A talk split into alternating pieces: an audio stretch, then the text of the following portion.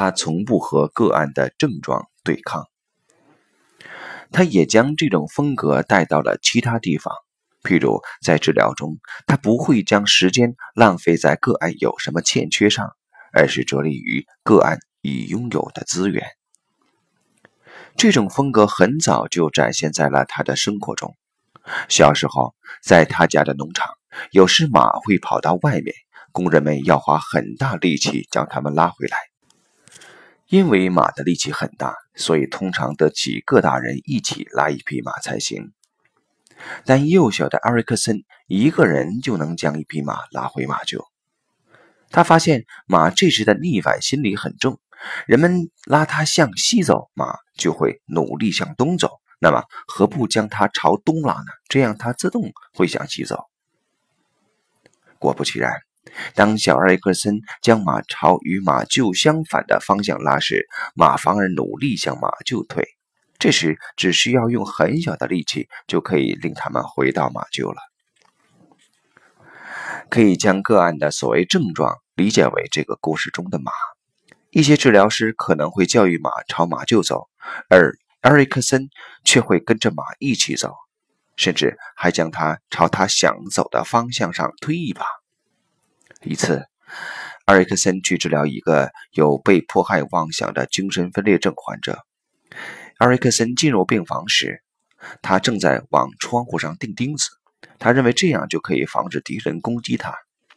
埃瑞克森和他一起钉钉子，而且比他还认真。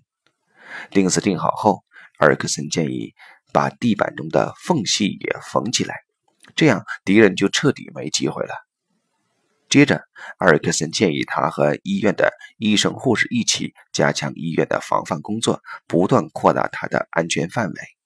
这个患者一一接纳。随着这个工作的不断进展，他的防备范围同时也是活动范围不断扩大，而他也逐渐从与世隔绝的孤独中走出来。这是艾瑞克森的治疗风格，他从来不和个案的症状对抗或攻击个案的逻辑。很多人都将自己的一些问题视为敌人，试图消灭他，但艾瑞克森反而会建议他们接纳问题，同时用更优雅的方式去和问题共舞。一个有烟瘾的人想戒烟时，会将吸烟视为丑陋的敌人。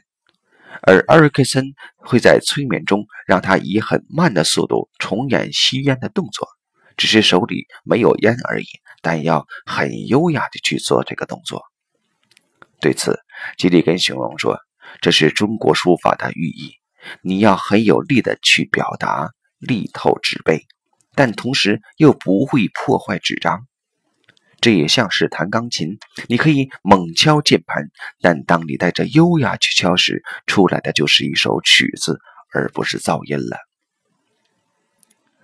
当个案学会优雅地表达自己意愿时，这个意愿背后藏着的力量就被人性化了，而所谓的问题也不再是问题。优雅也罢，对马的信任或诱导也罢，这些都是外在的形式。而艾瑞克森催眠治疗的核心是对潜意识的信任。